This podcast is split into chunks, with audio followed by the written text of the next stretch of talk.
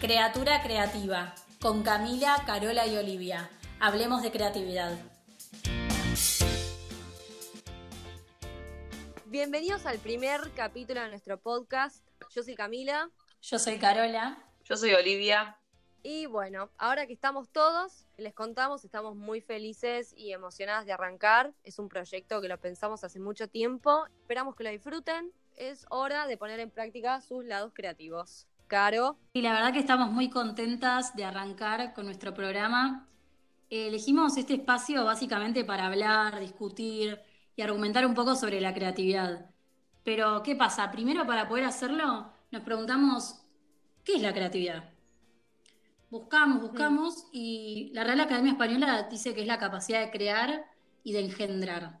¿Sabías que la RAE, la definición se agregó relativamente tarde, porque como se hablaba de crear, las personas eh, acreditaban la capacidad de crear solo a los dioses griegos, porque ellos crea a los, a los sí, a los dioses, porque ellos creaban el mundo y el hombre solo imitaba lo que ya era creado por ellos.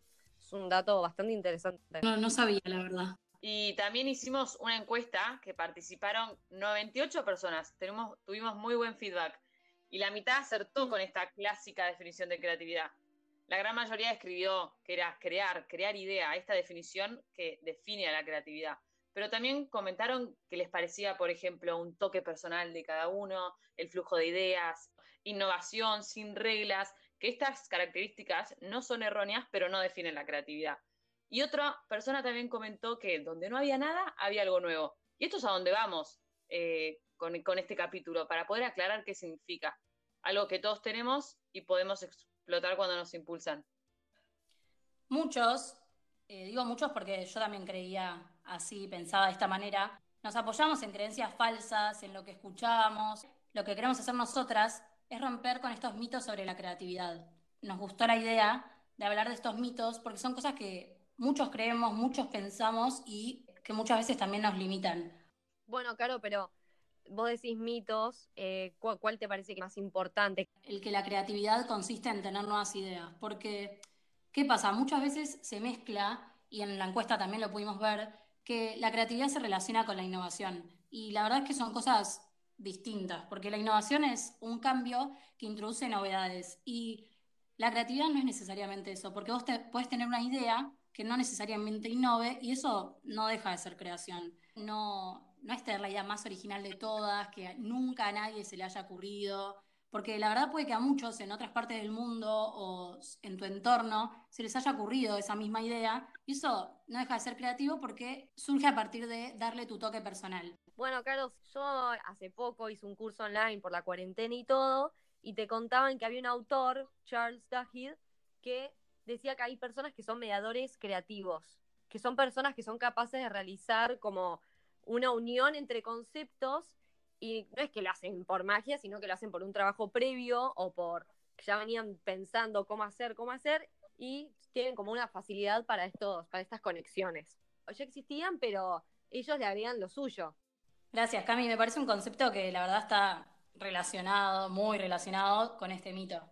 Y otro mito re interesante que se rehabla, que la mayoría de la gente cree que la creatividad es solo para los artistas, que es para los artistas. En la encuesta todos rompieron con el mito. Ninguna persona opinó que solo la gente artista que crea un buen cuadro es creativo. Porque sí, la creatividad está en todos lados y, los, y lo vemos día a día, ¿no? no solo en el éxito de una pintura. Podemos encontrarla en querer ordenar nuestro cuarto de una forma. Los que participaron, por ejemplo, en la encuesta comentaron que eran creativos en la facultad, estudiando, enseñando, desde planear eh, un, un, una juntada con amigos en la cocina, en el arte, en qué te pones, en, qué, en, qué te, en cómo te vestís, en diseñando regalos, manualidades, un montón de aspectos donde encontraban la creatividad en sus vidas. Y esto claramente rompe con el mito de que solo la creatividad es para los artistas. Y para mí, yo les tengo el mito más polémico de todos, porque crea mucha disputa y mucha discusión, es que la escuela mata la creatividad. Eh, para mí no la mata, la limita, y en la encuesta la mayoría estaban de acuerdo con eso. Decían que era muy genérica la escuela, que hace que la gente toda eh, piense igual y haga lo mismo. Y yo tuve esa experiencia.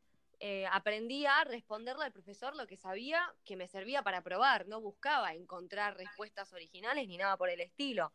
Pero bueno, hay un montón de personas que dicen que las escuelas están trabajando en abrir, empezar a fomentarla.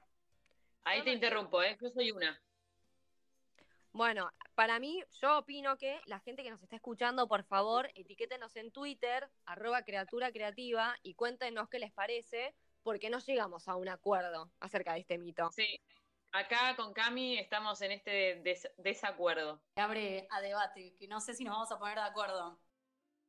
¿Qué opinará la gente sobre si se nace o se hace creativo? Y a partir de este, este mito de si, si naces con la capacidad o la, o la haces, está esta duda de si la puedo aprender o no.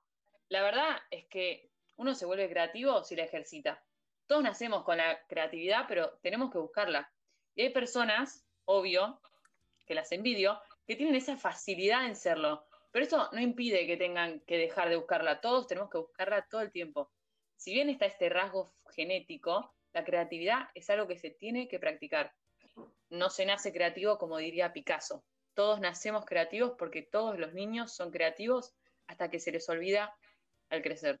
Sí, Oli, yo creo que un poco nuestro objetivo también es impulsar esta creatividad de cada uno y que cada uno empiece a ejercitarla y que no se queden estancados en que no, yo no nací para eso, yo no soy nada creativo, yo no tengo, no tengo buenas ideas, porque la verdad es que se puede ejercitar y tener eh, resultados muy positivos.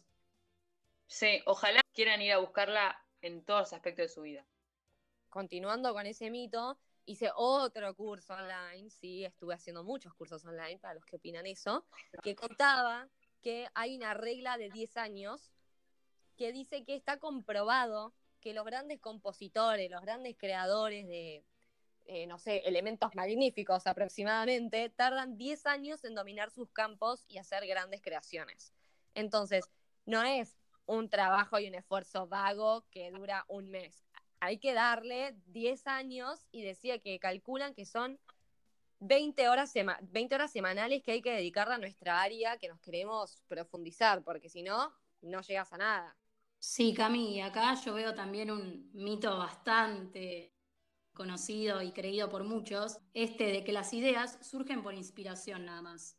No, la verdad es algo que yo creía y calculo que ustedes en algún momento también lo creyeron, chicas. No se me hagan las que no, no piensan así. Las películas me vendieron eso.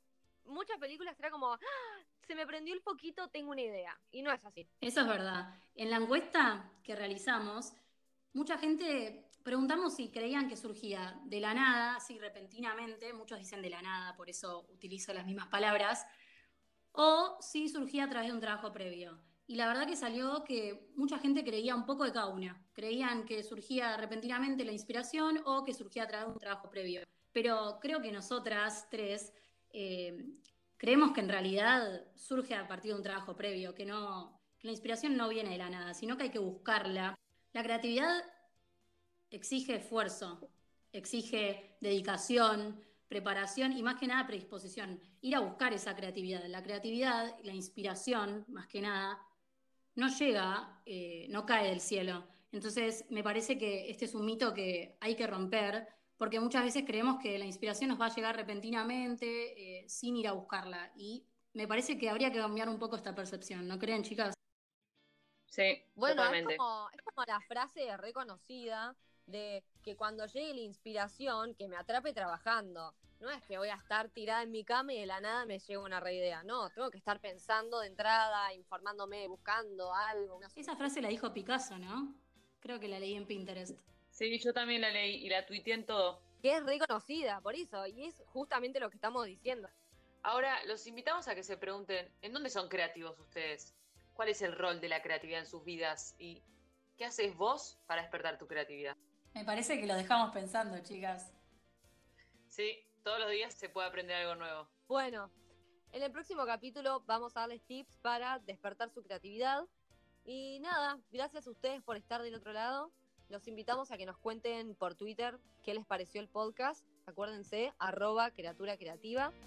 Y nos vemos en el próximo capítulo. Chao, chao.